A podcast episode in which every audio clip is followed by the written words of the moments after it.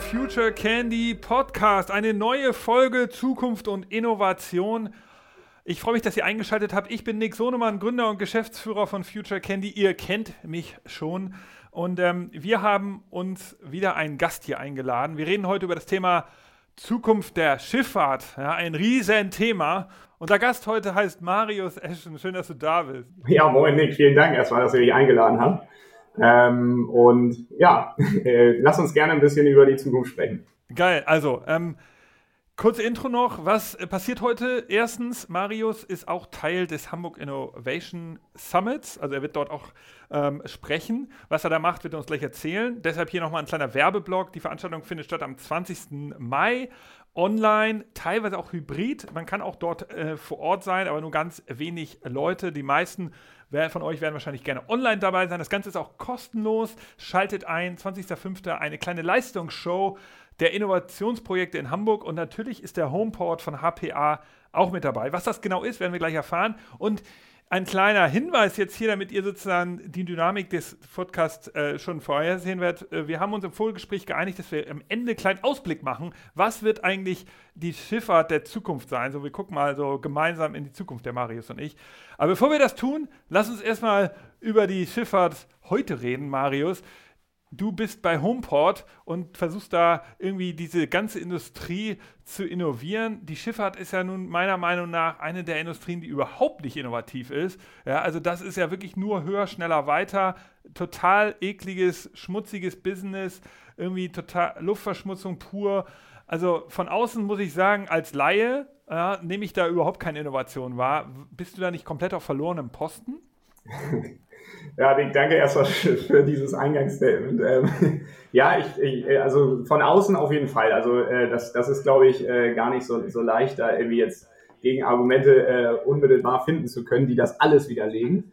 Ähm, grundsätzlich kann ich aber schon sagen, dass ähm, da halt relativ viel Innovation äh, in Bewegung ist. Also da wird viel über das Thema neue Green Fuels, neue Anstoff, äh, Antriebsstoffe beispielsweise nachgedacht. LNG war zwischenzeitlich ein Thema. Mittlerweile ist es fokussierter, gerade natürlich in Hamburg, das Thema Wie, Wasserstoff. Was, was, war ein Thema? LNG, also äh, dass du Flüssiggas quasi verwendest und äh, das dann halt verbrennst. Das verbrennt sauberer einfach und, und hat äh, weniger CO2-Gase. Ähm, und jetzt ist es zunehmend mehr das Thema Wasserstoff. Ähm, und ja, also insofern, da ist schon Innovation am Start. Ähm, aber vielleicht, und das muss man natürlich der Schifffahrt so ein bisschen ankreiden, nicht ganz so ähm, schnell und, und agil, äh, wie es in anderen Branchen vielleicht äh, sichtbar und, und äh, ja, fühlbar und spürbar ist halt auch als Endkonsument. Okay, also ähm, dann, dann wollen wir das sehen. Wir wollen natürlich jetzt mal hören, was passiert da gerade, weil ähm, ich bin, ich finde es cool, dass es Homeport gibt. Ähm, Du, Homeport ist eine, ein, ein, Innovation Lab des, der HPA. Die HPA ist die ähm, Hamburg Port Authority. Die betreibt ja den Hafen, den Hamburger Hafen. Ähm, kannst du uns jetzt mal, erzähl uns mal ganz kurz die Geschichte. Was, was ist Homeport und wie, wie passt das da in, diese, in den Kontext rein? Ja, das mache ich sehr gerne. Äh, genau, ja, die HPA, ähm, hattest du schon richtigerweise gesagt, wir sind relativ groß äh, für Hamburg. Wir haben knapp 1900 äh, Mitarbeiter ähm, oder Köpfe hier vor, vor Ort sitzen äh, und beschreiben uns halt selber als Hafenmanager. Ähm, aber wir sind so gesehen eine Tochter äh, der Stadt, wenn man so will, und ähm, sind halt Hafenmanager. Äh, und was zu, dazu halt, also im Prinzip, man kann es ganz gut unterscheiden, wir haben nichts mit dem Container direkt zu tun, sondern quasi unsere Kunden sind die, die Container durch die, durch die Gegend transportieren oder vom Schiff nehmen. Äh, und unsere Kunden, das heißt dann eben Räder, äh, Container-Terminals als Beispiel, äh, die, die Trucker, also die Spediteure am Ende oder Eisenbahn, äh, Verkehrsunternehmen. Und ähm, genau, das sind im Prinzip, also unsere Kunden haben Container-Business und wir sind im Prinzip ähm, der Hafenmanager, was dann, äh, also selbst beschrieben Hafenmanager, ne? äh, wir machen Hafen mit unserem Slogan, äh, was dann im Prinzip äh, da heißt, dass wir dafür da sind, die Infrastruktur instand zu halten. Ähm, Stichwort neue Brücke, vielleicht sagt ihr das, äh, oder neuer Tunnel, das weiß man noch nicht so richtig sagt dir das Thema Köhlbrandquerung etwas oder die Fahrrinnenanpassung für die, für die äh, Elbe. Ja, das muss man vielleicht kurz erklären für die Nicht-Hamburger unter den Hörern und Hörerinnen. Genau. Also die Köhlbrandbrücke ist, glaube ich, in den 70ern gebaut. Das ist eine Riesenbrücke im Hamburger Hafen. Ja, und die ist irgendwie von Hamburg. ja, genau. Also die ist relativ hoch und groß und blau. Die ist irgendwie zu niedrig, glaube ich, obwohl ja, die schon genau, richtig das, groß ist. Das trifft auch ganz gut dein Eingangsstatement. Ähm, und damit widerlege ich das eigentlich, oder widerlegst du das jetzt auch gerade ganz gut, dass wir nicht immer nur immer größer, breiter und schneller wollen. Ähm, nee, genau, die Kölbrandbrücke ist einerseits äh, mittlerweile in die Jahre gekommen und, und ähm, wird voraussichtlich bis 20, ich glaube, da muss ich, ich glaube 2035 ist es, ähm, wird sie noch äh, gut und sicher betrieben werden können. Danach wird es dann irgendwann ineffizient. Äh, und insofern ähm, denkt man halt über ein Replacement danach. Und äh, der nächste Grund ist tatsächlich auch, äh, dass die Schiffe mit einer Durchfahrtshöhe von, von knapp unter 60 Metern dann nicht mehr durchpassen. also das heißt, äh, wow. wenn man sich so einen Containerriesen dann vorstellt, äh, das heißt nicht Grund, äh, grundlos Containerriese, die sind halt wirklich ähm, irgendwie um die 60 Meter breit, über 300 Meter lang, also die neuen jetzt noch größer und äh, ja, 60 Meter Durchfahrtshöhe bedeutet ungefähr so äh, ich glaube 18.000 Toy, also 18.000 Standardcontainer. Äh, das heißt schon groß, äh, schon eine Limitierung. Äh, mittlerweile sind wir bei den größten so bei 23.000, 24.000 angekommen. Äh, und in der Tat geht die Reise wahrscheinlich eher noch wieder einen Schritt weiter in die, in die Richtung groß und breit und ja.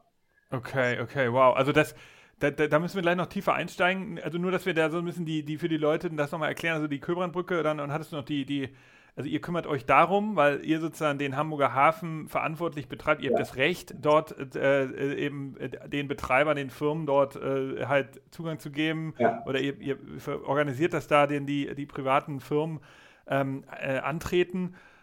Und dafür müsst ihr natürlich auch die Infrastruktur bereitstellen. Deshalb Köbrand. Und das zweite ist die, die Vertiefung, hast du gesagt? Anpassung, genau. Oder, oder im Volksmund Elbvertiefung bei uns in Hamburg genannt. Ne? Äh, dass eben die, die, ähm, die Elbe so gesehen sicher weiterhin mit äh, Schiffen befahren werden kann, die auch äh, einen tieferen Tiefgang als äh, bisher haben. Ich glaube, bisher sind es knapp 12 Meter, wir wollen auf 13,5 Meter. Ähm, und dafür muss die einerseits ein Stück weit äh, vertieft und ein Stück weit verbreitert werden, weil ähm, auch Schiffe sich natürlich beim Rein- und Rausfahren irgendwie begegnen müssen. Also sprich, äh, die, die kreuzen sich und wenn du dann äh, das Bild von eben nochmal aufmachst mit dem Container, äh, Schiff, was äh, dann, oder dem Container Riesen, um es äh, nochmal zu verbildlichen, wenn die sich dann begegnen wollen, äh, dann hast du natürlich äh, entsprechende ja, äh, Breiten, die als Mindestvoraussetzung gelten, damit halt diese Querung sicher vollzogen werden kann. Da gibt's halt, das nennt sich dann Begegnungsbox. Ist jetzt keine Box im klassischen Sinne, sondern so für, von der Elbe von oben drauf geguckt. Ne? Das ist halt so eine, so eine Spurverbreiterung. Man kennt es manchmal vielleicht von der Schieneninfrastruktur, wo du dann halt so Ausgleichgleise hast, wo du, wo ein, wo ein Schiff, Schrägstrich, ein Zug auf, auf der Schiene dann natürlich kurz warten kann. Cool, also das ist aber alles HPA. Und jetzt kommen wir dahin, was ist Homeport? Genau, also äh, äh, wie, wie passt jetzt im Prinzip Homeport in diese Hafenmanager-Szene, Szenerie?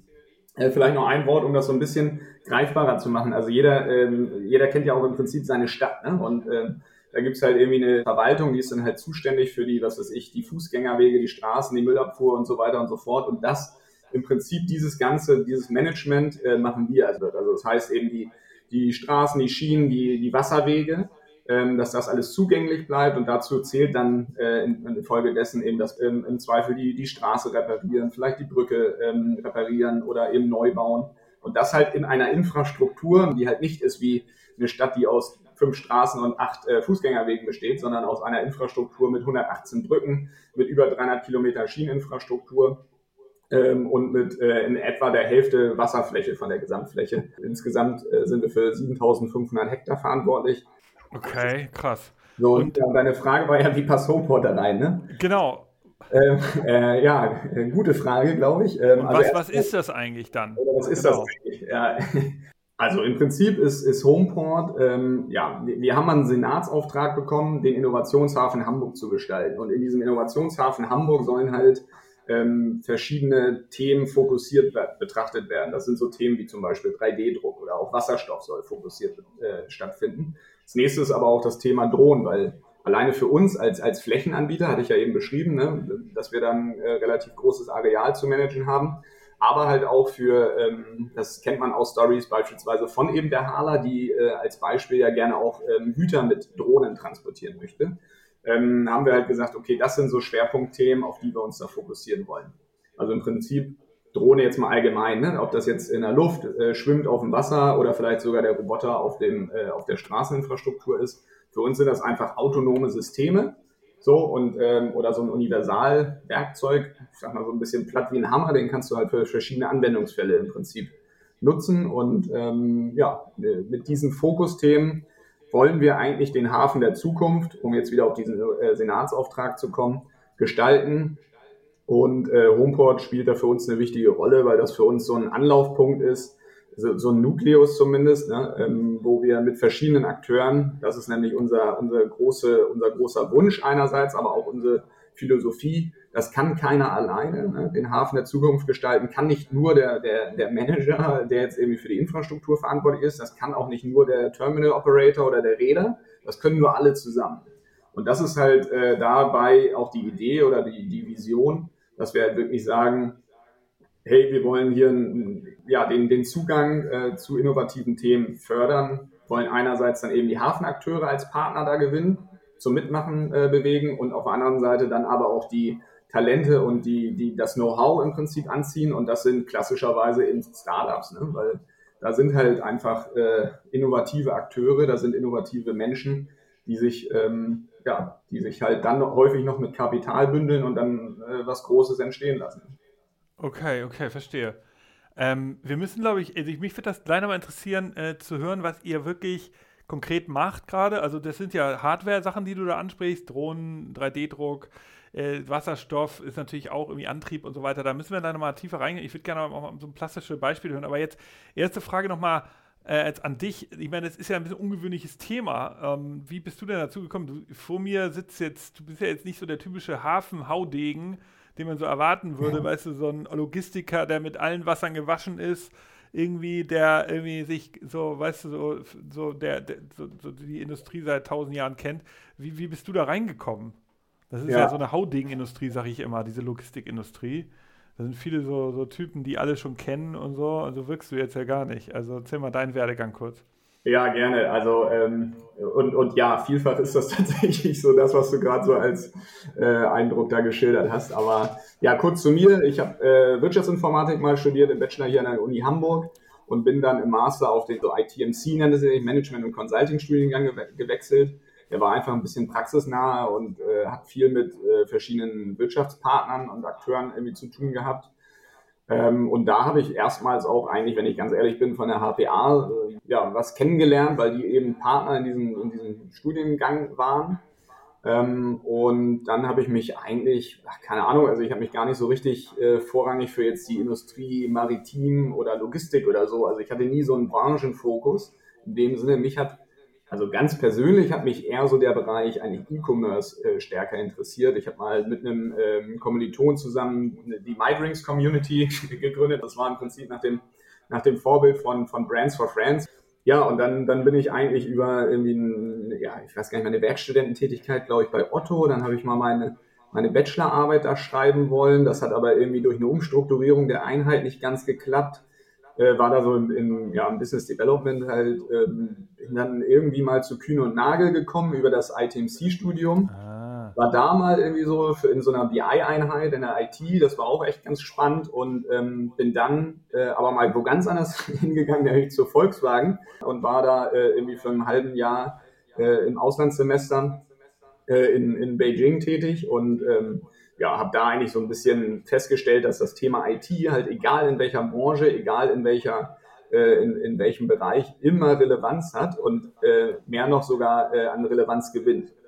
Ähm, zum Schluss habe ich mal ein bisschen bei Avato Systems, äh, habe ich so mein, mein Reststudium quasi noch finanziert. Ähm, nebenbei hatten wir immer noch diese, diese MyDrinks Community, die sich leider nie in den Erfolg eingestellt hat, die, den wir uns mal erhofft hatten.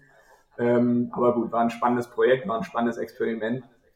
Äh, und ich glaube, dadurch äh, hat man auch diesen Startup-Geist so ein Stück weit mal schnuppern können, aufnehmen können. Und ich glaube, ich verstehe ganz gut, was es bedeutet, ähm, ja, auch mal Geld dann eben zu verdienen, selbst mit seinen eigenen Händen irgendwie nicht äh, sich nur in eine Company zu setzen und äh, dann monatlich seinen, seinen Scheck da irgendwie aufs Konto zu kriegen, sondern wirklich mal selber ein Produkt versuchen zu entwickeln, an Mann zu bringen, die durch äh, das, das Durchhaltevermögen aufzubringen, ähm, da zumindest versuchen, den Erfolg einstellen zu lassen.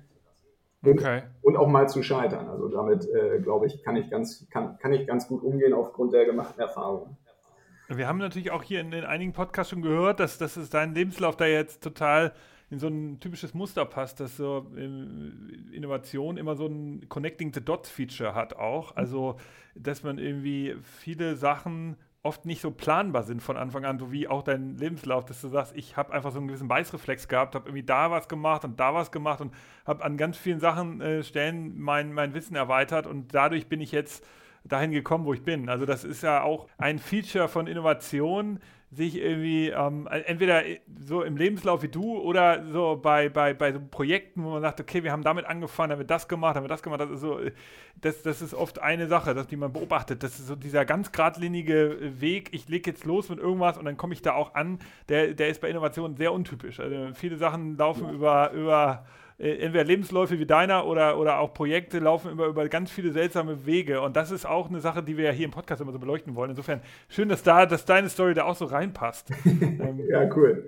Nee, genau, ist auch, ist auch wirklich, also äh, hätte ich, ich finde es selber schon manchmal herausfordernd oder schwierig zu beschreiben, wo man jetzt überall eigentlich war und was man gemacht hat. Und, ja, und wie kam ich dann zur HPA? Da kam dann halt irgendwie dann auch, wie gesagt, durch Studium schon mal einmal Berührungspunkte damit gehabt und dann habe ich mich irgendwie bei so ein paar Akteuren mal beworben, habe habe ich gedacht, hm, jetzt in die Beratung und irgendwie durch die, durch die zumindest Dachregion jetten oder so, was dann ja häufig so der, der, der Startpunkt für viele auch Wirtschaftsinformatiker ist, da hatte ich dann irgendwie auch nicht so den, den Drive, wenn ich ehrlich bin zu. Und habe mich dann halt mal in dem Bereich der HPA halt umge, umgeschaut und hab da, bin da eigentlich auf ähm, ein damalig, ja, so ein bisschen auch dann am Ende mein Mentor ähm, gewesen, auf den Sebastian Sachse getroffen, das ist der CDO da äh, dann irgendwann geworden. Äh, der hatte da den, den, den IT- und Digitalbereich. Und ähm, ja, bei dem habe ich im Prinzip angefangen, mal ursprünglich dann eben als IT-Trainee, bin dann äh, Referent der Geschäftsleitung geworden, weil er einfach Geschäftsleitungsmitglied war und äh, habe dann zusammen mit e-, ihm und äh, ein paar anderen Akteuren im Prinzip diesen Digitalbereich ja so aufgebaut okay. und und darüber, also der hat mich einfach sehr, sehr inspiriert, muss ich sagen. Und da habe ich festgestellt, oder beziehungsweise mir war es dann eigentlich egal, ob es jetzt ein Wirtschaftsakteur ist, ob es ein im Prinzip Startup ist oder ob es jetzt wie in dem Fall, muss man ja sagen, eine Behörde ist. Wir sind ja eine Behörde, auch wenn wir es nicht so gerne hören. Und bist du Beamter? Nee, aber im öffentlichen Dienst tatsächlich. Angestellter im öffentlichen Dienst, das ja. ist ja krass, okay. Ja, ja, okay das, und dann bei, dann bei Homeport, also. Genau, und dann, ja, äh, ja da habe ich aber einfach, also beziehungsweise der, der Freiraum, den, den wir da äh, halt genossen haben, ähm, der war schon, äh, glaube ich, echt gut und ist auch so mit Unternehmen dann vergleichbar und da, da haben wir halt einfach ja, viele, viele Themen, viele Projekte, viele, ich, ich nenne es mal später auch FE-Projekte, also Forschungsentwicklungsprojekte, R&D-Projekte gemacht, ähm, die halt punktuell halt den, den Hafen aus unserer Sicht schon immer wieder ein Stück weiterentwickelt haben.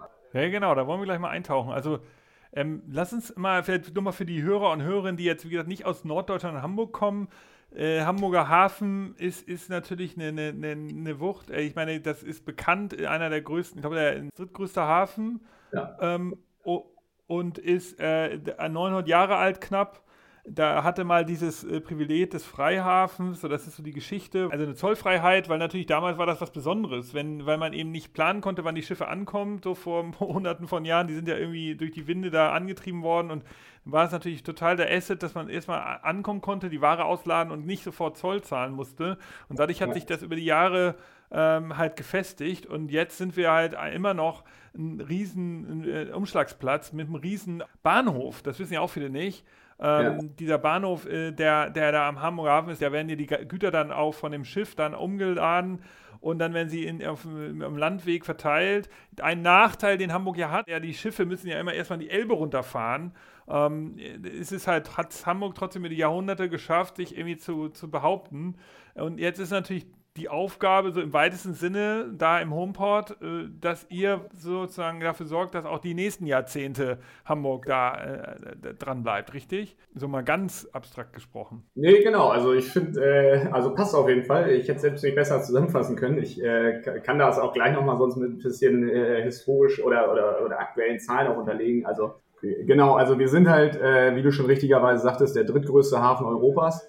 Ähm, und ja, es ist schon richtig, dass äh, die anderen jetzt gerade auch in der, in der ich nenne es mal Krise, Corona-Krise, also wir haben ja irgendwie gerade eine ganz interessante Situation, dass auch die, die Containerpreise irgendwie, obwohl es eine Zeit lang total viele Überkapazitäten hatten, jetzt gerade in die Decke schießen. Also die Preise sind ja total teuer geworden und hoch geworden, weil halt irgendwie ähm, sich so ein Stück weit dann einfach die, die, ähm, ja, die Lieferketten jetzt gerade so ein bisschen ver, ver, verschieben, dadurch, dass es teilweise irgendwie ich sag mal, auch äh, Produktionsstillstände äh, gab durch ähm, irgendwelche Lieferengpässe und sonstiges, ähm, weil dann eben die Werkbank der Welt, ne, China da ja auch irgendwie kurzzeitig Anfang der Pandemie zumindest ins Stottern geraten ist, haben wir da immer noch Auswirkungen und, und ähm, naja, nee, genau, also das ist im Prinzip so ein bisschen die Story und ähm, Hamburg ist, wie du richtigerweise sagst, der dritt, drittgrößte Containerhafen noch immer. Ähm, wir haben ähm, ungefähr 9 Millionen Toy. Ich habe jetzt hier nicht die aktuellsten Zahlen vorliegen. Äh, ich glaube, Antwerpen und Rotterdam haben äh, irgendwas mit 11 und 12 oder äh, 12 und 13, also sind schon nochmal ein Stück weit größer.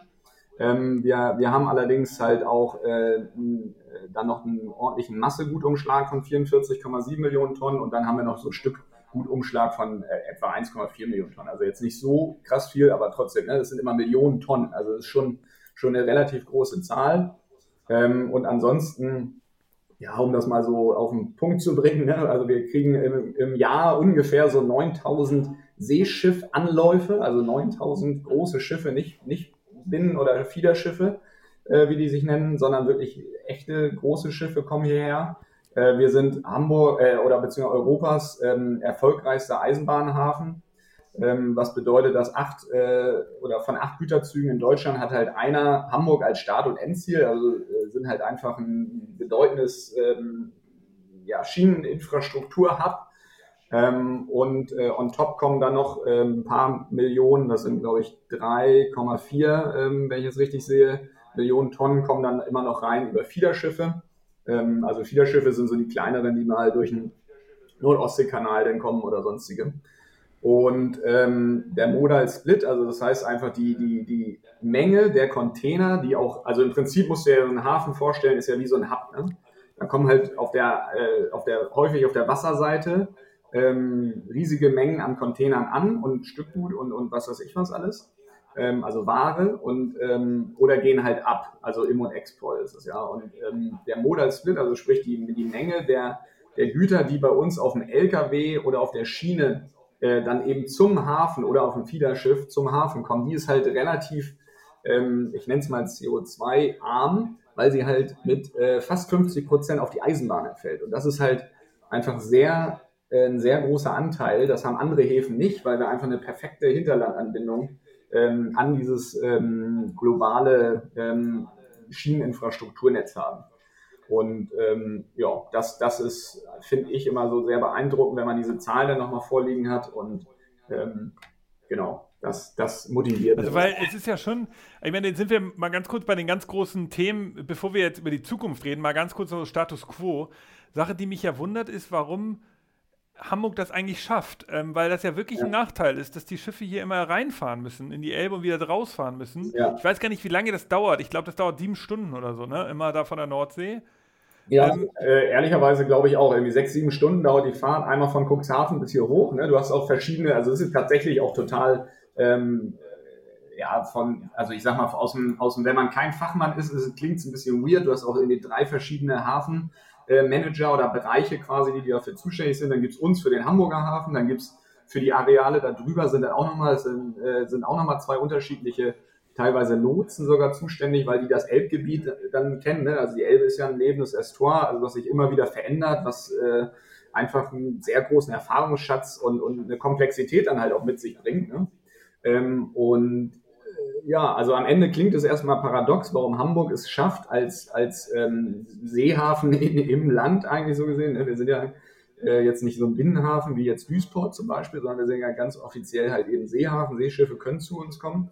Ähm, warum mhm. man das eigentlich so gut schafft. Und da stellt sich eigentlich heraus, dass die Schwäche auf den ersten Blick, dass wir im Land sind, äh, nach, na, äh, rückblickend eigentlich oder, oder äh, wenn du genauer hinguckst, fast die Stärke ist, ne? weil wir dadurch eben diese gute Schienen- und Straßenanbindungen halt haben. Und dass wir halt einfach auch eine Metropolregion mit Hamburg um uns herum haben, wo irgendwie, äh, ich weiß jetzt nicht genau, 6,5 Millionen Verbraucher unmittelbar leben, wo halt viele Industrien sind, wo viele, viele, ja, eben ähm, Sachen einfach direkt hergestellt und produziert werden.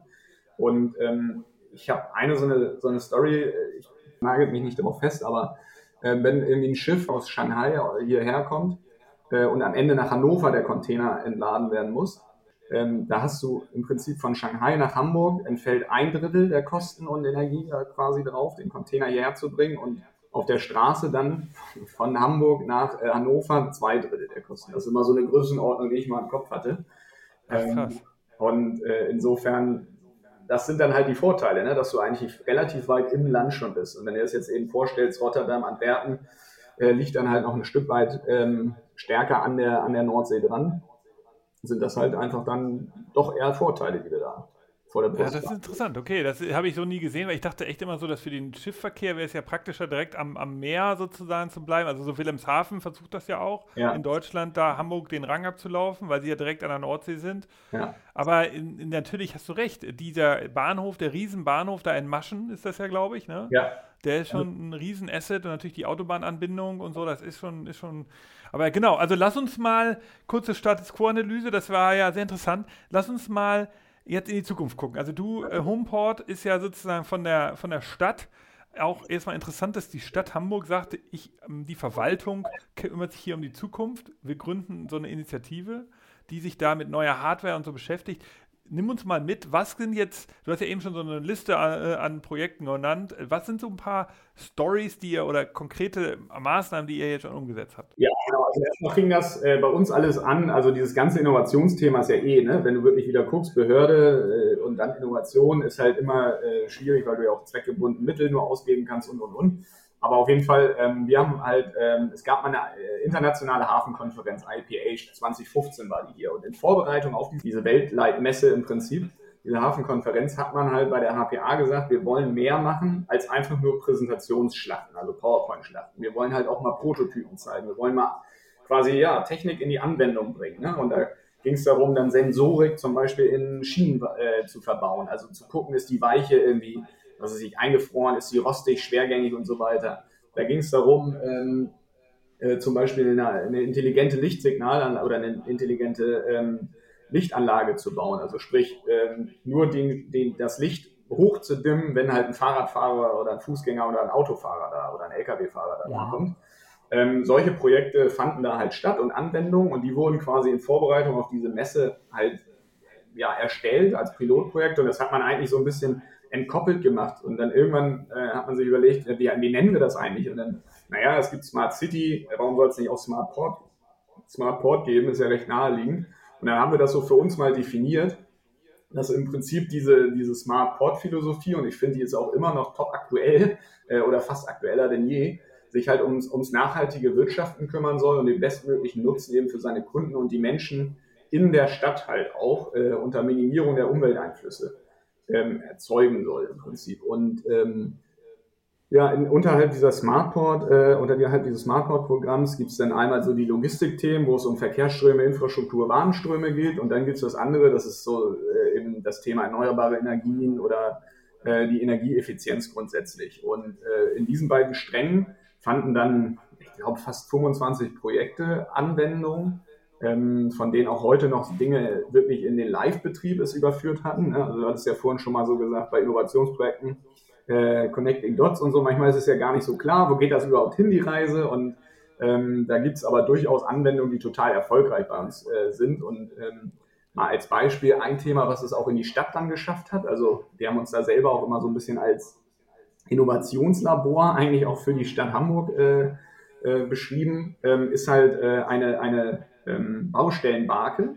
Die äh, hatte halt auch irgendwie einen Sensor und die wurde dann halt mit so einem Gate vernetzt, dass du mehrere, ähm, mehrere Baustellenwagen im Prinzip besteuern kannst. Und die hatte dann eben einen Sensor, steht die noch an der richtigen Stelle, diese, oder beziehungsweise steht die an einer bestimmten Stelle. Und diese Tagesbaustellen ja häufig, die haben wir dann halt in, in Richtung ähm, von der, so ein Transparenzgesetz von der Bundesregierung, M-Data oder sowas, Mobile Data oder irgendwie sowas heißt es ähm, ja. in die Richtung gepusht, damit das zum Beispiel auf ähm, Navigationssystemen auftaucht. Wir haben, ah, okay. Ne, also so, so, ein Thema. Und das hat es jetzt zum Beispiel mittlerweile dann auch irgendwie in die Stadt geschafft. Die wurde dann noch ein bisschen weiterentwickelt, wurde immer mal wieder umgeschmissen, so vom Konzept. Und äh, jetzt gibt es halt eine smarte Barke im Prinzip, die dann halt äh, auch Baustellen Meldungen selber abgibt oder die halt auch dem Manager dann wieder die, die Info gibt, gehen die Batterien noch, gehen, was weiß ich, stehen die noch alle richtig oder so, die hatten dann so ein Gyro Sensor, ne? Also im Smartphone. Baken, das sind ja diese, diese Verkehrs, äh, ja, diese, ja, diese Light, äh, Plastik, genau. weiß-roten Dinger. Also ich glaube, die Hörer und Hörerinnen kennen die. Ja, ja. man das nochmal weiß. Genau. Wir hatten so einen, so einen äh, Multitouch-Tisch, nennt sich das äh, bei uns intern, äh, wo du halt zum Beispiel eben die, die Schiffsanläufe simulieren kannst. Und äh, das ist halt wie so ein Riesentablet. Das musst du dir mal vorstellen, vor sechs Jahren war das irgendwie mal so äh, entwickelt worden und das ähm, hatte so, so ich stelle mir das jetzt gerade zur Beschreibung wie so ein 60, 70 Zoll Tablet und ähm, das liegt halt auf so einem Tisch und daran kannst du so Lagebesprechungen machen. Und da ist halt auch das Thema, ähm, Stichwort so Transformation und, und, und, ähm, und Weiterentwicklung. Da hatten wir ursprünglich mal eine Anwendung gebaut mit einer Uni zusammen und einem Forschungsinstitut für, die, für den Oberhafenkapitän. Dann ist das irgendwann ins Katastrophenmanagement gegangen. Also äh, Stichwort so äh, Fluten und Sturmfluten und sowas, ne? dass, dass du da so eine Landkarte hattest, wo du so Lagebesprechungen machen kannst mit fünf, sechs, sieben Leuten. Kann man sich unter Corona gar nicht mehr vorstellen, an so einem Tisch. Ne? Und du besprichst halt quasi die Einsatzszenarien. Und äh, der ging dann auch irgendwann in die Stadt und da machen die jetzt das äh, globale äh, oder das übergreifende Baustellenmanagement, das bezirksübergreifende Baustellenmanagement. Und äh, solche Themen sind äh, als Beispiel mal gestartet. Und okay. unter dieser Smartboard-Philosophie oder ich habe mich halt irgendwann gefragt, irgendwie fokussiert, also der Hafen schon als Innovationslabor, finde ich total gut und mega spannend, die Vision auch. Aber es sind halt vorrangig wir selber, die halt da Sachen ausprobieren und machen. Ne? Äh, sicherlich auch, weil wir natürlich ein großes Interesse haben, unsere eigenen Prozesse und unsere eigenen Themen voranzubringen. Aber ähm, was ist denn, wenn wir jetzt noch einfach alle anderen mit dazu einladen, auch den Hafen als Innovationslabor zu verstehen? Und das ist so ein bisschen die Ausgangsstory eigentlich von diesem Homeport dass wir dann irgendwann mal bei irgendeiner Projektbesprechung sind wir durch den Hafen gefahren und, und haben äh, so an der einen oder anderen Stelle äh, da auch mal ein leerstehendes Büro gefunden. Das war so Ende äh, oder Mitte 2019. Dann haben wir gesagt, so gesagt, okay, so, was ist denn das Wichtigste eigentlich, ähm, trotz dem ganzen digitalen Arbeiten, dass sich Leute unterschiedlicher Couleur einfach mal die Köpfe zusammenstecken. Dann haben wir gesagt, cool, dann machen wir jetzt einen 1000 Quadratmeter großen Coworking Space auf und äh, on top noch eine Werkstatt. Und ähm, erstellen quasi im Hafen so den ersten Hafen-Coworking Space, zumindest mal in Deutschland. Und Wann war das? Das war so, ähm, das war so die Idee im, im Sommer 2019. Äh, okay. Dann haben wir uns eine Uni wieder dazu eingeladen, auch ITMC-Uni, äh, in dem Fall einen Studiengang, wo ich halt auch selber herkam. Da gibt es immer so, so Praxisprojekte. Dann haben wir mit denen eigentlich ein Konzept entwickelt mit zwei Studenten und haben halt äh, das dann vom EB, also bei uns vom Executive Board, also der Geschäftsführung gepitcht. Ähm, das war dann so Ende 2019 und die haben gesagt, ja, okay, cool, das klingt echt ganz, äh, ganz interessant. Also Stichwort alle Leute irgendwie zusammenbringen, die Kunden in den Mittelpunkt stellen. Also es zahlt auch viele unserer Unternehmensziele so gesehen an, ein. Äh, und, und auch das wirtschaftliche ähm, Handeln so gesehen stärken, weil beim Coworking, das weißt du wahrscheinlich, oder das wissen wahrscheinlich auch die Zuhörer besser, ne? also du gehst ja im Prinzip eine Art Risiko ein, dafür, dass du so eine Immobilie bereitstellst, aber am Ende hast du, wenn du viele Plätze vermietest, da ja einen höheren Revenue pro Quadratmeter als bei einer ähm, Standardfläche, die du einfach so an einen Nutzer abgibst. Ähm, das ja auch das Modell von WeWork und, und anderen. Aber ähm, im Prinzip haben die gesagt, okay, das zahlt so auf unsere Ziele ein, ähm, versucht das doch mal. So, und dann haben wir halt so ein bisschen rum, äh, rumgearbeitet und haben so den einen oder anderen Standort eruiert, sind dann auf dieses Blom- und Voss-Areal gekommen, also was dann beim Südausgang Alter Elbtunnel ist. Ähm, da waren dann auch entsprechende Freiflächen, die sogar in der Verwaltung von der HPA sind. Nicht alle Flächen sind in der Verwaltung von der HPA, also gerade nicht Büroflächen, sondern häufig eben nur die Grundstücke. Ähm, so, und dann haben wir das mit der Blum und Voss auch vor Ort abgeklärt. Die da, zeigten sich da auch äh, ähm, offen für so ein Konzept. Und dann haben wir halt gesagt, komm, dann machen wir das. So, und dann wollten wir eigentlich am 31.07., nee, andersrum, am 1.08. wollten wir das eröffnen und hatten dann irgendwann so, kam Corona, und haben so überlegt, okay, wie clever ist das jetzt eigentlich in dieser, in der Hochzeit der Pandemie? Die erste Welle ist gerade vorbei, kommt da eventuell noch mehr? Das wusste man irgendwie schon, äh, wenn man ehrlich war, dass da noch mehr kommen könnte. Mm, es gab ja noch keinen Impfstoff und Co. Wollen wir das wirklich wagen, jetzt einen physischen Ort zu eröffnen oder machen wir das irgendwie äh, nochmal ein bisschen, bisschen anders? Und ähm, dann haben wir halt am 31.07. eigentlich uns entschieden, dass wir nicht zum 1.8. anbieten, ähm, haben den äh, fertigen Mietvertrag im Prinzip dann nicht unterschrieben und äh, äh, was auch große Freude, glaube ich, bei den Kollegen von Blom und Voss dann wieder ausgelöst hat, aber ähm, haben im Prinzip das Ganze nochmal eben überdacht und sind dann dazu gekommen, dass wir zum Beispiel auch mit äh, Kollegen von der Hala mal darüber gebrainstormt haben, was braucht man denn eigentlich wirklich? Und, und was man wirklich braucht, ist gar nicht der Space oder das Office Space in dem Sinne. Da gibt es recht viel in Hamburg, sondern das, was es braucht und was es, was es wirklich einmalig machen könnte, wäre halt eben das Thema Freiflächen. Freiflächen in der Form von, ich habe eine Drohne, ich habe ein autonomes Fahrzeug, ich habe ein wasserstoffbetriebenes äh, Modellschiff, keine Ahnung. Ne? Äh, und das möchte ich jetzt mal in realer, unter realen Bedingungen auf echter Infrastruktur testen und ausprobieren. Wirklich mhm. dieses ne, Ausprobieren und schnell irgendwie Feedback zu bekommen. Ne? Genau das, was du eigentlich so in Innovationsthemen brauchst, äh, das wollen wir in die maritime Wirtschaft bringen. Und das ist die Story eigentlich von Homeport. Und okay, verstehe, das finde ich geil. Aber dann wäre jetzt die Frage, also wie siehst du die Zukunft dann der, der, des Hafens? Also wie siehst du die Zukunft der Logistik, wie ist die Zukunft des Hafens? Gib uns mal so ein paar Sachen, die ihr vielleicht seht. Also lehne ich auch gerne bis ins Fenster, wenn du sagst, das haben wir jetzt noch nicht angegangen, aber das werden wir angehen. Also was ist mit Drohnen, also wird das Container, werden die mit Drohnen transportiert? Was ist mit dem Thema Hyperloop und was ist ja. auch mit dem Thema Wasserstoff? Also sag nochmal so ganz kurz ein paar Sachen. Ja, ähm, also genau diese autonomen Systeme, ob es jetzt fliegende äh, Containerdrohnen sind, das äh, weiß ich auch noch nicht. Ne? Ich glaube, da, da spricht ein bisschen die Schwerkraft dagegen und physikalisch äh, weiß ich noch nicht, ob das so wirklich die sinnvollste Idee ist im Prinzip, da, da ähm, Container durch die Gegend okay. zu bringen. Aber du hast ja zum Beispiel auch vom, vom Volocopter war es, glaube ich, eine Lastendrohne als Beispiel, die ja jetzt schon 200 Kilogramm transportieren und tragen kann. Ne? Und äh, wir haben da durchaus mal so ein bisschen auch, hört sich vielleicht immer komisch an, aber äh, auch mal so abgespacedere Visionen oder Ideen irgendwie gesponnen. Wie wäre das denn auch so Technologien mal verknüpfen, verknüpft gedacht? Ne? Wie wäre das denn, wenn du irgendwann als Hafen dich wirklich als 3D-Druck-Hub in, in, äh, in, ins Spiel bringst im Prinzip, weil du halt eine gute Anbindung hast, weil 3D-gedruckte Sachen meistens irgendwie äh, on demand, also relativ schnell verfügbar sein müssen und da hast du ja wieder, wir bleiben ja nicht nur im 3D-gedruckten Bereich, wenn ich 3D-Druck, Plastik-3D-Druck meine, oder meine ich ja nicht nur, sondern auch metallgedruckt, äh, gedruckte Sachen. Und da hast du halt häufig auch eine teure Infrastruktur. So, insofern haben wir mal so gedacht, okay, es wird sich wahrscheinlich nicht jeder äh, 50 oder 150 Mann Betrieb irgendwie einen Metalldrucker auf den Hof stellen. Ähm, also wäre es vielleicht eine interessante Idee oder Vision, sich so ein bisschen als Hamburger Hafen ähm, ja, dem, dem dem zu unterwerfen, zu sagen, wir werden halt ein 3D-Druck-Hotspot so. Dass du halt sagst, okay, hier findet, hier findet 3D-Druck statt, hier ist die Kompetenz, ne, auch wieder Stadt, hat viel, viel Know-how, wir haben hier viele Universitäten, Exzellenzcluster noch, noch und nöcher, wollte ich kurz sagen, also zumindest mal eine. Und, ähm, und hier ist halt einfach viel technisches Know-how, technische Anwendung vor Ort. So, mit der perfekten Hinterlandanbindung kann sich Hamburg, glaube ich, gut als so ein Hub installieren oder ins Spiel bringen. Ähm, und wie so. wird das dann aussehen? Also da würde ich, was kann ich da alles drucken? Also wirklich alles Mögliche. Also ja, also genau, also 3D-Druck hat ja so ein bisschen, ist ja die, die Schwierigkeit, dass es preislich irgendwie, ne? also alles, was irgendwie nicht oder über Losgröße 1, also mehr als ein Produkt, machst du halt in der Serie immer äh, Faktor, weiß ich nicht, äh, günstiger. Ne? Und, mhm. und, ähm, und dann lässt es doch auf der langen Werkbank liegen. Aber alles, was halt individualisierte Produkte angeht oder was halt zum Beispiel, äh, und da unser eigenes Bestreben, ähm, Ersatzteile zum Beispiel für Infrastrukturen angeht, ähm, da ist es halt in der Regel immer eine Losgröße 1. Du hast in der Regel äh, die Herausforderung als Infrastrukturanbieter, dir wirklich Bauteile auf Werk hinzulegen. Du brauchst du noch gar nicht, aber weil du nie weißt, und nach dem Motto, ob der, ähm, der Weichenhersteller, gibt es den in 20 Jahren noch, wenn ich das Bauteil noch brauche.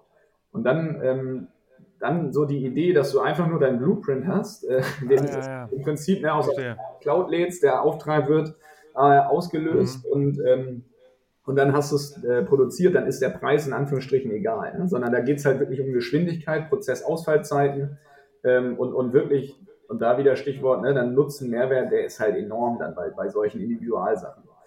Äh, das nächste ist aber auch Kundenwünsche oder Anforderungen. Ne? Will jeder den gleichen Sneaker haben oder will, willst du nachher in äh. also sich deinen Namen da eingraviert haben? Sobald es in Individualisierung geht, ist, glaube ich, 3D-Druck eine spannende Sache. Äh, und, und mit zunehmend fortschreitender und das ja exponentiell fortschreitender Entwicklung, Techni Technisierung, ähm, wird das ja auch immer günstiger, immer besser. Also ähm, klar, klar. So. Und äh, dann aber jetzt die Connecting ähm, Technologies im Prinzip, wenn du jetzt noch eine Drohne dazu nimmst, die dann wirklich vielleicht Lasten durch die Gegend tragen kann und irgendwo ein Bauteil fehlt, dann schickst du halt deine Info los, lässt es dir drucken, mit die, die Drohne bringt's vorbei, in Anführungsstrichen, und äh, der Servicetechniker hat seine Virtual Reality Brille auf und kriegt die Info, wie er es installieren und, und, und einbauen muss. Äh, weil dann die 118 Brücken doch nicht alle gleich funktionieren, jetzt als Beispiel. Ne? Und, und so könnte natürlich ein Zukunftsszenario aussehen, wie ich mir so ein bisschen die Zukunft des Hafens vorstelle.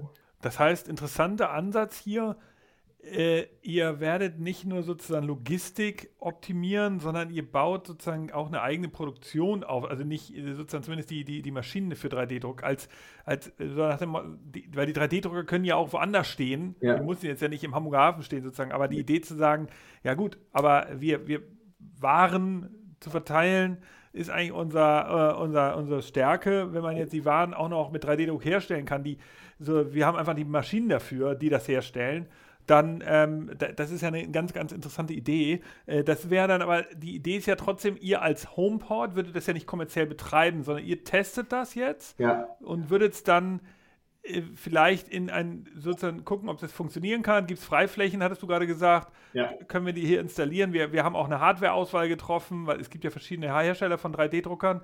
Genau. Ihr würdet gucken, testet das, äh, guckt auch, äh, gibt es die Stakeholder, die das überhaupt nutzen würden. Und dann, wenn ihr sie gesehen habt, das funktioniert, dann gibt es irgendwie ein, ein Angebot an, an kommerzielle Anbieter, die das dann übernehmen, das Geschäft, richtig? Ja, also äh, im Prinzip kann man, kann man das so oder so denken. Ne? Also ich, ähm, ich also du sagtest ja auch eingangs gleich, ja, wären wir jetzt der, der 3D-Druck-Infrastrukturbetreiber zum Beispiel, ne, in dieser Vision, die wir gerade so mal gedacht ja, ja. haben. Ähm, ich kann mir das für den, für, die, für den Hafen sehr gut vorstellen, ob das am Ende die HPA ist, ob das, vielleicht weißt du es auch, die Hala hat ja eine Bionic zum Beispiel äh, akquiriert. Also Hala musst du, glaube ich, noch erklären, was das ist. Das ja. ist ja sozusagen die kommerzielle Firma, die den Hafen betreibt, richtig? Genau, eine derer. Ne? Da gibt es dann auch äh, die Eurogate ne? oder es gibt auch andere ähm, okay. kleinere Akteure, aber Hala ist so der größere ne, von denen oder, oder der größte ja. im Hamburger Hafen, der, äh, der, der den äh, Container, ja, das Container-Terminal, toller äh, Ort, Burchard, Kai und Altenwerder äh, betreibt. Also drei große Terminals im Prinzip, auch teilweise mit hohem Automatisierungsgrad und, und auch führend, wenn du so im europäischen oder weltweiten Vergleich auch guckst. Ähm, also die können das schon richtig, richtig gut. Äh, und die haben sich zum Beispiel auch ähm, Investment in eine 3D-Druckfirma jetzt geleistet. Also das, ich will gar nicht sagen, dass die das sein müssen. Das könnten sicherlich, könnten auch wir sein. Ich glaube, das würde auch gut zu unserer DNA passen. Ne? Also im Sinne von irgendwie Infrastruktur bereitstellen ne? und nutzbar machen. Das passt schon irgendwie auch in die HPA-Story rein. Das können aber auch Dritte sein. Also es können auch ganz andere sein. Ähm, ich glaube nur wichtig ist es, dass, ähm, dass, dass solche Szenarien, und da kommt, kommt halt wieder das Homeport zum Spiel, ne? Eben evaluiert und wirklich ausprobiert werden. Ne? Nicht nur aus, auf dem Papier, sondern halt eben, okay, funktioniert das so, wie wir uns das vorstellen? Wie teuer wäre denn so eine mhm. Infrastruktur aufzubauen? Kriegen wir die denn ausgelassen? Welche Akteure sind denn dabei? Ja, welche Mehrwerte oder auch Herausforderungen gibt es? Zum Beispiel gibt es, das findet man dann ja raus, wenn man sich halt äh, irgendwie über kurz oder lang mit solchen Themen beschäftigt, ähm, dass denn zum Beispiel der Metalldruck vielleicht doch noch nicht so weit ist, ähm, wie, wie man ursprünglich mal so angenommen hat. Ne? Und doch auch gar nicht so äh, ja, genau, genau. so einfach in die, in, die, in die Realität zu bringen ist, weil du dann teilweise Zertifizierungsherausforderungen hast. Ne? Dann sind Bauteile nicht abgenommen. Die müssen, die müssen, ja, ja. also das hast du ja so in, gerade in so Logistikprozessen oder Infrastrukturprozessen, da musst du ja, das muss natürlich irgendwie alles zertifizieren abgenommen sein. Das, das habe ich, ich persönlich jetzt so als, als ähm, äh, vielleicht technologiebegeisterter Mensch gar nicht so richtig gesehen. Ne? Und ähm, das sind halt ja, okay. Herausforderungen, an denen kommt man dann vorbei, dadurch, dass man so ein Thema wirklich mal denkt ne? und wirklich mit Akteuren sagt, komm, wir stellen das jetzt mal hier hin, wir machen das mal. Was wäre das? Was bedeutet das? Und die dann sagen, ja, ja. wenn ihr das wirklich machen wollt, dann ist aber das und das und das eine Herausforderung. Haben wir vorher nie, nie so offen drüber gesprochen. Aber sag mal, jetzt noch mal so ein bisschen die Innensicht zum Homeport. Also ähm, ihr, ihr, ihr habt ja sozusagen zwei Aufgaben, würde ich sagen so. Also auf der einen Seite hast du diese inhaltliche Herausforderung. Ihr wollt also den Hafen weiterentwickeln. Ihr wollt Technologie bewerten für den Hafen, um gucken, passt das kommerziell, passt das zu Hamburg äh, und so weiter. Dann mhm. wollt ihr da Projekte anschieben, um das zu testen und sucht euch Partner in der Industrie und sagt, hier können wir das mal mit euch hier testen. Und die Stadt zahlt ja auch Geld dafür, dass diese innovativen Projekte dann getestet werden, richtig? Ja, also ähm, natürlich kriegen wir in irgendeiner Form, äh, das ist ja, das ist ja immer so ein bisschen, ein bisschen schwierig, woher kommt das auch das Budget der, der HPA, ne? Also wir sind ja, wir sind schon aufgeteilt in Commercial und Public und, und Public ist halt der städtische Teil und unser Projekt ist gerade im Commercial-Teil angesiedelt. Also, Achso, und da müsst ihr Partner finden, die dafür Geld geben, genau, richtig? Das ist, das, ist, das ist tatsächlich auch, also kennt, kennt wahrscheinlich jeder Innovator, ne? Das erste merkt man dann häufig doch, woran Unternehmen oder wo äh, auch, auch Städte natürlich äh, schnell sind, mal den, den Rotstift anzusetzen oder Städte ist jetzt falsch gesagt, also äh, ja, einfach behördliche Verwaltung. Ne? Ist halt in der Regel das, was halt erst den Nutzen in einigen Jahren hervorbringt. Ne? Also du kannst nicht sagen, ich, ich ähm, repariere jetzt eine Keimauer, eine Brücke nicht. Das ist natürlich, das ist urgent, das muss jetzt gemacht werden. Ne? Ähm, aber der Nutzen jetzt aus so einem, so einem Projekt ist natürlich eher, eher stark von Vision auch getrieben. Ne? Ja. Und aber da sind wir ja bei dem zweiten Punkt, darauf wollte ich hinaus. Also das ist sozusagen der eine Teil, ist diese inhaltliche Arbeit, der zweite ist ja kulturell. Also ja. du hast ja eine schwierige Branche da erwischt. Das ja. meinte ich ja auch schon eingangs, diese Haudegen-Mentalität ähm, und dieses sozusagen, ich sag mal so, es ist ja eine hemdsärmliche Branche, so Logistikwelt, ähm, die jetzt natürlich hoher Automatisierungsgrad zum Teil, ja. ähm, äh, höher, schneller, weiter. Aber jetzt im, irgendwie tief verwurzelt, da, dass da jetzt große Innovationen stattfinden, das ist ja so ein Thema, die, die, das beobachte ich ja, haben wir ja auch in mehreren Folgen im Podcast schon diskutiert, beobachte ich äh, nicht so. Also es ist hoher Pragmatismus dabei, ja, da muss eine Keimauer repariert werden, oh, okay, da müssen Routen umgeplant werden wegen irgendwie Suezkanalblockade. So, ja. das können die. Aber wenn du denen dann erzählst, ja, jetzt kommt 3D-Druck, oh, jetzt kommen Drohnen, dann sagen die, ach, komm, hau ab damit. Also kein ja. Wunder, dass der Hyperloop jetzt nicht entwickelt wird aus der Logistikindustrie. Kein, weißt du, ich habe gehört, dass teilweise Spediteure gibt. Ja, das ist ja jetzt nochmal eine kleinere Einheit, die ja. noch überhaupt, die, deren LKWs nicht keinen richtigen GPS kann, äh, die wissen nicht, wo ihre LKWs sind, hundertprozentig. So, also ja. wo du sagst, äh, es ist noch eine Branche, die ja noch, noch wo noch viel Arbeit passieren muss. Ähm, wie, so wie, wie machst du das eigentlich kulturell? Also wie gehst du jetzt rein? Und dann hast du ja auch noch die Stadtverwaltung. Das sind ja auch jetzt oft nicht nur innovative Menschen. Ja. Also wie gehst du da eigentlich rein, dass du auch sozusagen neben der inhaltlichen Arbeit auch noch sozusagen dieses ja, kulturelle äh, veränderst? Also gehst, so wie machst du das? Und, oder hast du das gar nicht so sehr als Problem? Ja, also ähm, wir, wir, hatten ja auch im Vorgespräch einmal so, äh, so ein bisschen Fragen ausgetauscht. Da war ja auch tatsächlich eine, wie innoviert man eigentlich so einen Giganten wie die HPA? Ne? Und äh, auch da wusstest du noch nicht, dass wir nur 1900 Leute sind, aber trotzdem sind wir verhältnismäßig groß. Ne? Und, ähm, ja, man muss sagen, die HLA hat, glaube ich, 250.000 Angestellte oder nee, sowas. Nee, nee, nee, die haben, nee, so viel nicht. Ich glaube, in Hamburg 5,5 oder so, 5,6. Also 500 ah, okay. Leute, also die sind jetzt auch nicht. Also wenn du okay, jetzt ja doch mal deutlich weniger. oder so einer VW ausgehst, also sie sind dann natürlich irgendwie Faktor 25 größer oder so, aber äh, für ähm, ich glaube, der größte bei uns in Hamburg ist, glaube ich, wirklich Airbus, ne, mit fast 11.000 oder so oder 12.000. Also Hamburg okay. hat, ist ja tatsächlich witzigerweise geprägt durch viele Branchen, ähm, Stärken im, im äh, Hafen, natürlich logistischen, logistischen Bereich und dann eben, das wissen ja viele auch nicht, äh, drittgrößter ähm, äh, Luftfahrtstandort für die zivile, zivile Luftfahrt. Ne? Also das ist ja tatsächlich so, äh, Hamburgs äh, Stärke ist ja eigentlich die Vielfältigkeit. Ne? Und ich glaube, dadurch hat Hamburg auch die Chance, ähm, gestärkt immer aus solchen Herausforderungen oder Krisen hervorzugehen, weil wir einfach relativ viele agile Akteure haben, die halt resilient, äh, eigentlich ist ja auch so ein Wort der, des Jahres, ne? einfach gut auf solche neuen Herausforderungen sich einstellen können und, und umschwenken können. Also ich glaube, das ist erstmal grundsätzlich so eine Stärke von Hamburg. Ähm, der, der, die Herausforderung ist dann natürlich, wenn du viele kleinere Akteure hast, ähm, genau dieses, die an einen Tisch eigentlich zu bringen und zu sagen, äh, komm, wir wollen jetzt das. Ne? Also Beispiel ähm, Volkswagen mit irgendwie fast 500.000 Leuten oder so, wenn die Elektromobilität wollen, dann sagt da oben der, äh, der dies sagt, wir wollen jetzt Elektromobilität, dann geht es nach vorne. So, dann dann gibt es wahrscheinlich auch Widerstände und Herausforderungen, weil das natürlich auch vielen Leuten irgendwie genau. in den Strich geht. Keine Frage, aber zumindest ist er, äh, kann er das erstmal steuern oder initiieren. Ne? Und, und ähm, in Hamburg müssen wir häufig halt dann, ähm, glaube ich, auf diese kollaborative Zusammenarbeit setzen. Ne? Dass wir sagen, okay, komm, wir sprechen jetzt eine Vision, eine Idee aus und an die müssen halt viele Leute glauben, die müssen viele Leute verfolgen und die muss natürlich auch irgendwie für viele Akteure wirtschaftlich attraktiv sein, so diese Zukunft. Mhm. Und, und dann kriegt man so meinen Eindruck, die, die Branche oder hier die, die Welt halt auch äh, ganz gut lokal gedreht. So. Okay, das ist interessant. Also das ist, ja, weil Hamburg ist ja wirklich, also ähm, äh, da nochmal so Makrosicht, äh, wir sind, ähm, äh, wir sind die größte Stadt Europas, die kein Regierungssitz und keine Hauptstadt ist. Und das liegt auch daran, an den Sachen, die du gerade beschrieben hast. Wir sind zum Beispiel ja nie so wie Dortmund abhängig von Kohle gewesen, von einer Sache. Genau. Also selbst, insofern, das war interessant. Ich hätte gedacht, der Hafen wäre, hätte tatsächlich viel mehr Angestellte. Insofern ist das jetzt interessant, dass das auch ein ja. kleinerer Faktor ist. Aber das passt ja dann perfekt in deine These. Ja, aber ähm, genau, erzähl aber weiter.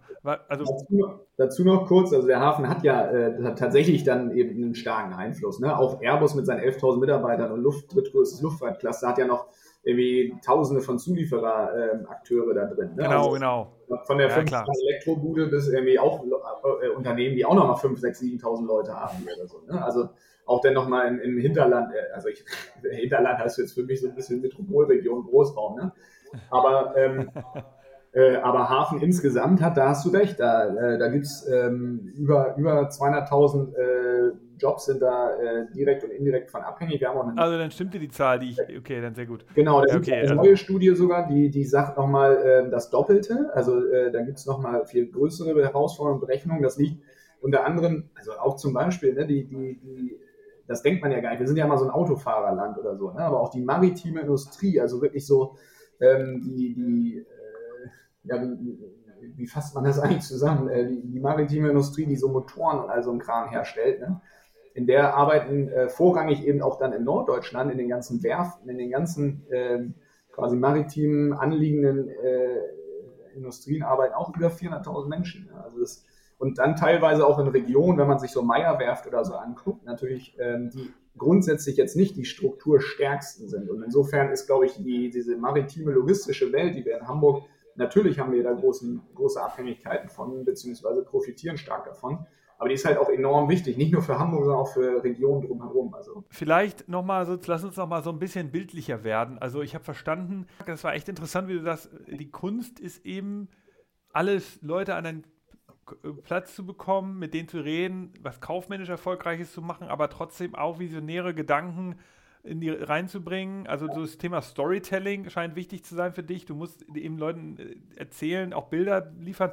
Mach da, versuch doch nochmal, also wenn wir uns jetzt mal eine Welt vorstellen, ja, also wir müssen ja auch keine Jahreszahl dran schreiben, aber wie kann denn der Hamburger Hafen in Zukunft aussehen? Also wird es diese Art von Schiffverkehr noch geben? Ist das, gibt es überhaupt, was ist Seidenstraße, so, so diese ganzen Themen, hast du da irgendwie so ein Bild für dich oder gibt es irgendeine Story, die in der HPA so so, eine, so ein visionäres Bit. Gibt es sowas überhaupt oder ist das, steht das noch? Wird der Hyperloop eine Rolle spielen? Sind das alles so Themen, auch wenn die jetzt noch nicht konkret, ja. so wie ich sehe, jetzt konkret von euch bearbeitet werden, sondern ihr seid näher dran an 3D-Druck gerade und, und so, so Coworking-Initiativen und so weiter, obwohl das ja jetzt gerade pausiert ist, aber es gibt ja diese visionären Technologien. Wie passt das jetzt alles zusammen? Oder gibt es da noch kein Bild? Oder versuch mal. Ja, also äh, doch, doch. Also erstmal, um die Frage zu beantworten, es gibt äh, natürlich da Ideen, es gibt äh, Visionen, Konzepte, also da machen wir uns durchaus äh, große, große Gedanken, äh, wie so die Zukunft halt aussieht. Äh, das ist dann stärker, nicht zwangsläufig jetzt bei uns in der, in der Struktur, bei uns in der Einheit da irgendwie angesiedelt das ist dann stärker so im Bereich, ähm, äh, es gibt bei uns nochmal eine Hafenstrategie, der dann irgendwie so diesen Gesamtfokus äh, so ein bisschen stärker äh, im Blick hat. Dann gibt es halt okay. die Unternehmensstrategie, was dann auch wieder in allen Unternehmen typisch ist und die beschäftigen sich natürlich ganz klar mit den großen äh, Fragen, wie sieht der Hafen der Zukunft aus. Ne? Und da müssen mit denen sind wir im engen Austausch und challengen uns auch immer gegenseitig, weil wir dann eher so von der Technologiebrille gucken und die dann ja. stärker noch so aus organisatorischen ähm, oder, oder kulturellen oder sonstigen Veränderungen. Also da gibt es ja auch Innovationen ähm, drauf gucken. Ne? Oder, oder auch, was macht so die globale äh, Lieferkette und sonstige Themen, irgendwie auch so ja, politische äh, Herausforderungen ähm, oder, oder Innovationen, die da, die da irgendwie zu Veränderungen beitragen.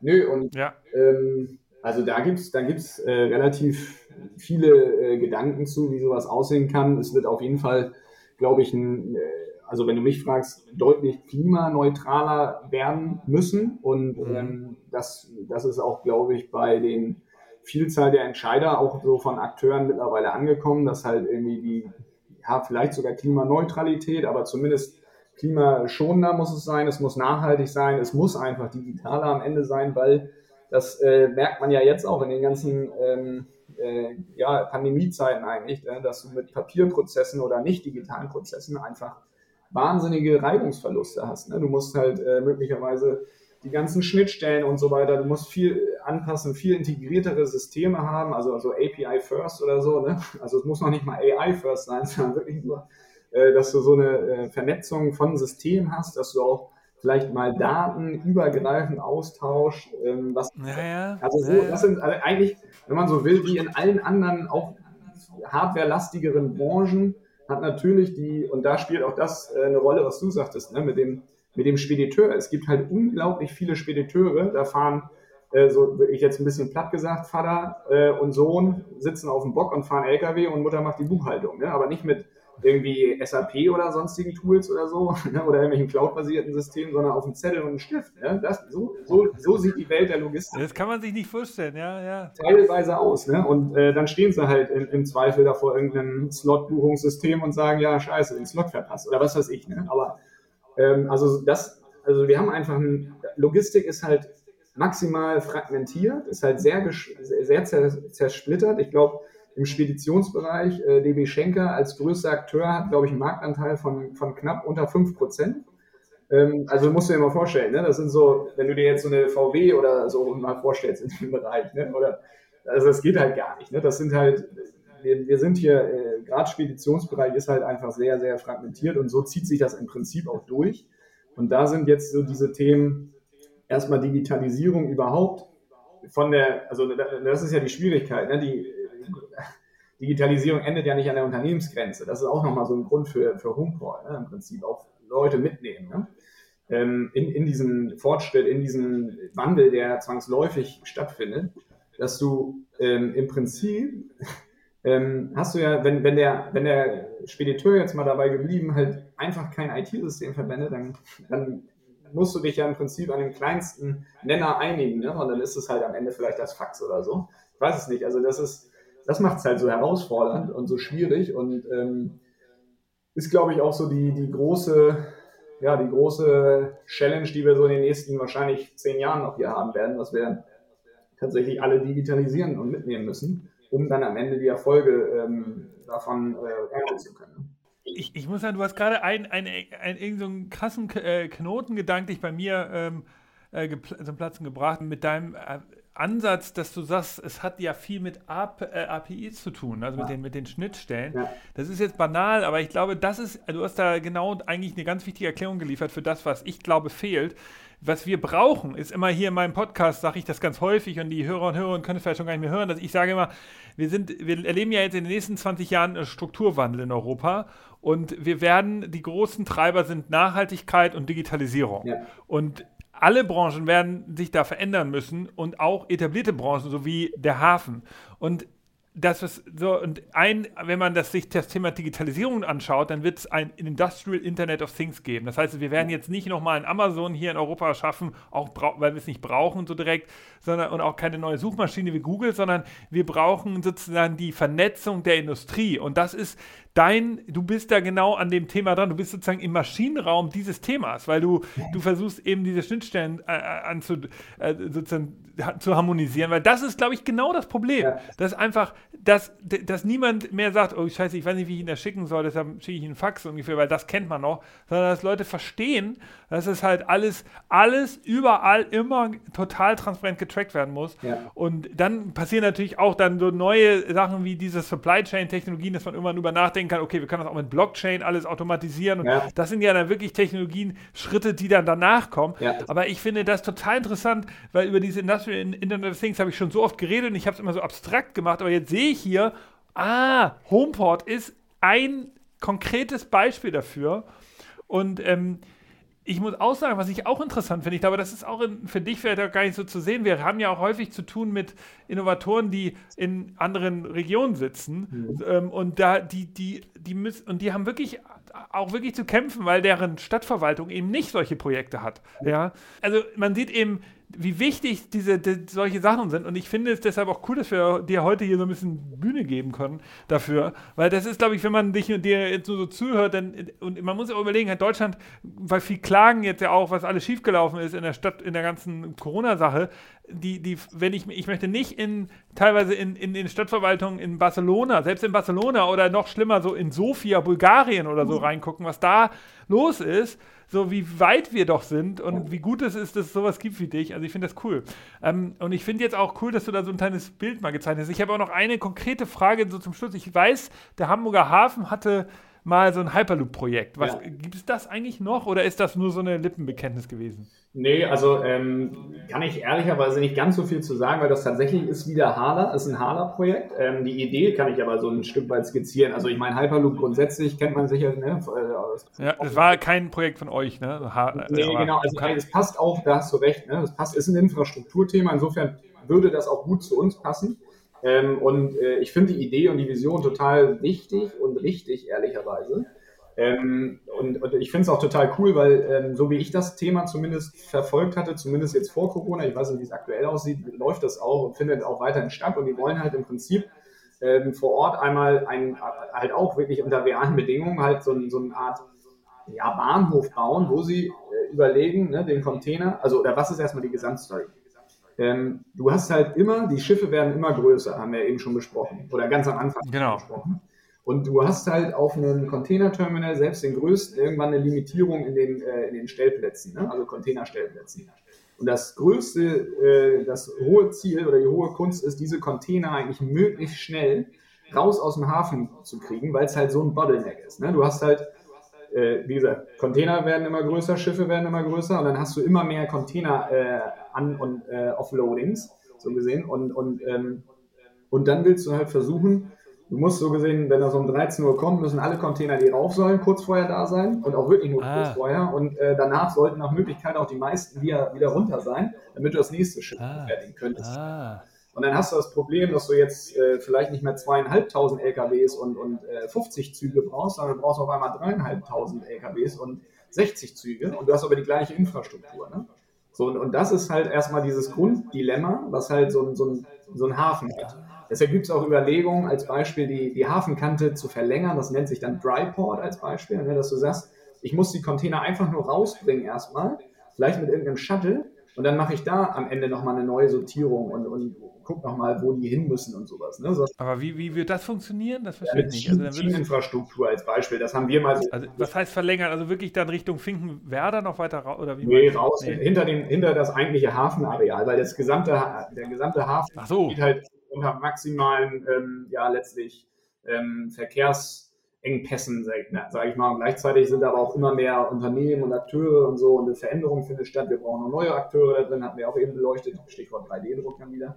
Naja, und äh, das ist erstmal so dieses Grundproblem. Okay. Und das, deshalb finde ich nämlich diesen Hyperloop-Gedanken an diesem Punkt ganz spannend, weil das halt einfach nochmal eine neue Dimension von, von Verkehrsinfrastruktur ist, die aufgemacht wird, um Container dann wirklich erstmal in Anführungsstrichen rauszuschießen aus dem Hafen, ne? dann ja wirklich mit, ah. äh, mit 200, 300 km/h. Ähm, ob das, oder vielleicht auch noch mit 50, ich glaube, die Halle hat nie gesagt, dass sie so schnell fahren sollen. Das ist immer so die Theorie halt von Elon Musk gewesen. Und dann äh, haben halt alle gesagt, das lohnt sich gar nicht, die Container so schnell zu beschleunigen. Das ist auch gar nicht die Idee, die Container auf irgendeine Geschwindigkeit zu bringen. Das Ziel ist wirklich, Container einfach raus erstmal aus diesem ah. Bottleneck Hafen. Ne? Und deshalb finde ich diese Idee oder die, die Idee, das Konzept so spannend, äh, und so, so wie ich weiß, äh, sind die da auch weiterhin am Agieren und sprechen, ich glaube, mit äh, die HTT heißen die da so, Hyperloop Transport Technology, ja, ja. weiß es nicht, irgendwie so ähnlich. Und ähm, die machen da, äh, bauen halt so eine Art Startbahnhof. Das ist deren Vision, ja. Äh, vor allem, ich habe mal gelesen, dass Hyperloop, also der die NASA hat eine Studie rausgebracht ähm, und die kann man halt öffentlich äh, einlesen. Die ja. haben das untersucht und haben herausgefunden, dass ein, ein Kilometer Hyperloop, Infra die, die Infrastrukturkosten dafür sind so angeblich billiger, also Mile, eine, eine Meile Hyperloop ist billiger als Schienen, eine Schiene zu bauen. Fragt sich natürlich, die haben natürlich amerikanische Zahlen genommen. Äh, also ich war ganz überrascht, dass, das, dass ich hatte gedacht, das sei viel teurer. Insofern ist das tatsächlich, wenn man so in, aus Infrastruktursicht guckt, ist Hyperloop gar nicht so unrealistisch. Nee. Aber ich glaube, nee. es gibt da am Ende Akzeptanzprobleme, wahrscheinlich eher so ja, wir wollen die Leute noch so eine Röhre irgendwo haben. Ja, ja, wenn man sie natürlich nicht äh, wenn man einen Tunnel bauen muss, dann wird es wieder sehr, sehr teuer natürlich. Ja, ja, unterirdisch, ähm, gerade im Hafen mit den vielen ähm, quasi Flussenden oder, oder Kanalenden dann auch, ne, ist es sehr, sehr aufwendig zu bauen, auch unterirdisches, äh, monströs teuer, da hast du recht. Und äh, nee, aber die Grundidee finde ich äh, ist total spannend und das mit der Studie kann ich zum Beispiel gar nicht, wenn es dann wirklich der Infrastrukturkilometer sogar noch günstiger ist als, als zum Beispiel klassische Schieneninfrastruktur, ja, warum nicht? Ne? Also so ja, eben, also weil das ist wohl relativ billiges Material und, und du hast eben beim Schienennetz hast du ja oft, du musst ja erstmal diesen, ähm, du musst ja diese, diese, irgendwie diese Böschung da aufstürmen, dann musst ja. du da die, die, Schienen bauen und so. Und das hast du eben dann nicht, weil du, du baust es eben auf so, ein, auf so Stütz, kleinen Stützpfeilern. Ja. Also, äh, wow, ich habe viel gelernt. Vielleicht noch ein Thema, nur weil du es gerade noch angesprochen hast, das fehlt mir ja. Akzeptanz. Das ist nämlich so, finde ich, ähm, wir, wir, also wir brauchen, das hattest du ja auch gesagt, ne? intern haben wir verschiedene Methoden und Modelle von irgendwie Tag der Digitalisierung über ein wirklich innovationsfreudiges äh, Geschäftsführung und so, ne? aber ähm, wir brauchen halt ähm, auch die Akzeptanz der Bürgerinnen und Bürger und der, der Leute, die hier in dem Hafen halt äh, täglich aktiv sind und arbeiten. Ne? Und, und das ist, das geht, bei Hyperloop fängt das an, bei Drohnen äh, geht das weiter und bei 3D-Druck äh, hört das vielleicht auf oder so. Ne?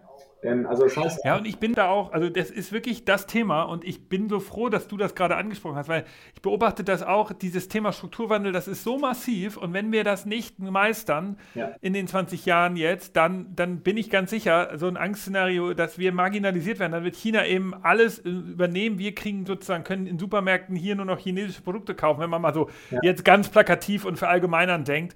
Äh, weil wir einfach äh, sozusagen so, so wenig darüber nachgedacht haben, was wir alles tun müssen.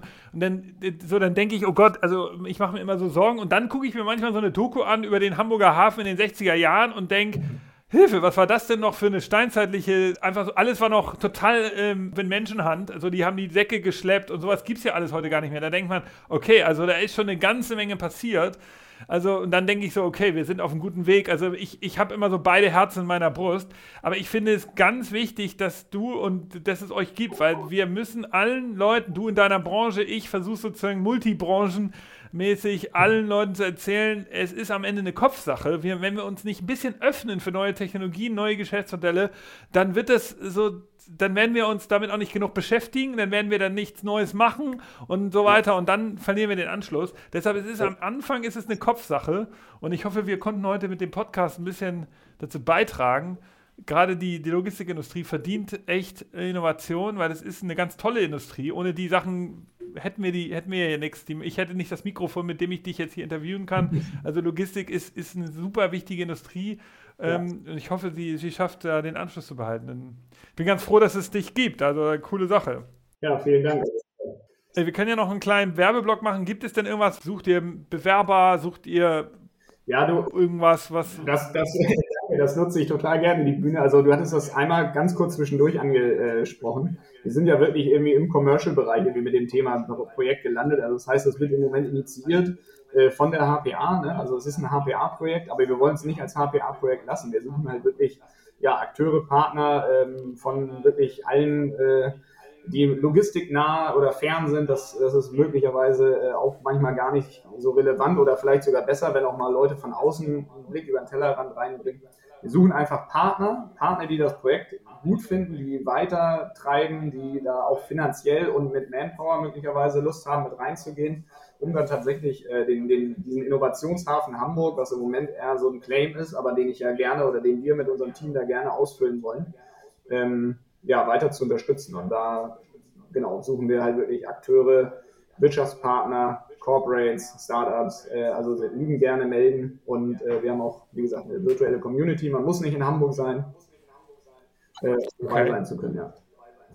Also dann, genau, also ich, ich weiß, ich bin, äh, mag die Logistikindustrie, wir haben auch da viele Kontakte und ich auch ein paar Hörer und Hörerinnen. Also wenn ihr da sozusagen, das ist ja eine sehr naheliegende Industrie, wenn ihr da denkt, äh, ihr könntet da einen Mehrwert leisten, connectet euch mit Marius. Du bist bei LinkedIn auch zu finden. Ja, und, äh, und ja. den Homeport genau, findet man auch online. Homeport.hamburg, also relativ äh, triviale URL, denke ich. Äh, genau, also ähm, äh, ich werde auch ein bisschen die, die Werbetrommel rühren, weil ich finde es gut, geht das Thema Verwaltung an, Mindset äh, und natürlich Technologien im Logistikbereich. Coole Sache. Vielen Dank für deine Zeit heute. Dank dir, ja. Ähm, das, ich habe echt viel gelernt ähm, ja. und wir haben wirklich einen ganz großen Abriss gemacht. Ähm, auch danke, dass du uns so einen Einblick geben konntet, auch in Sachen, die, nicht, die ihr nicht gemacht habt am Ende, so was wie Coworking. Also, dass nicht immer nur diese ganzen Erfolgsgeschichten kommen, sondern auch so, so die Probleme gezeigt wurden. Ich würde sagen, Hamburg Innovation Summit, letzter Punkt, da trifft man dich. Was machst du dort? Ja, genau. Gut, dass du es nochmal ansprichst. Wir wollen da einen kleinen Workshop tatsächlich machen, äh, wo wir auch nochmal so ein bisschen die, die Needs im Prinzip der Akteure herauskitzeln wollen. Also was braucht es eigentlich, um, um diesen Homeport-Gedanken, das Konzept, das Projekt äh, noch stärker irgendwie in die Logistik, in die Wirtschaft zu bringen. Ähm, also da freuen wir uns auf ja, wir stellen es dann nochmal kurz vor. Äh, wirklich kurz und ein bisschen strukturierter, war, glaube ich, teilweise ein bisschen wild.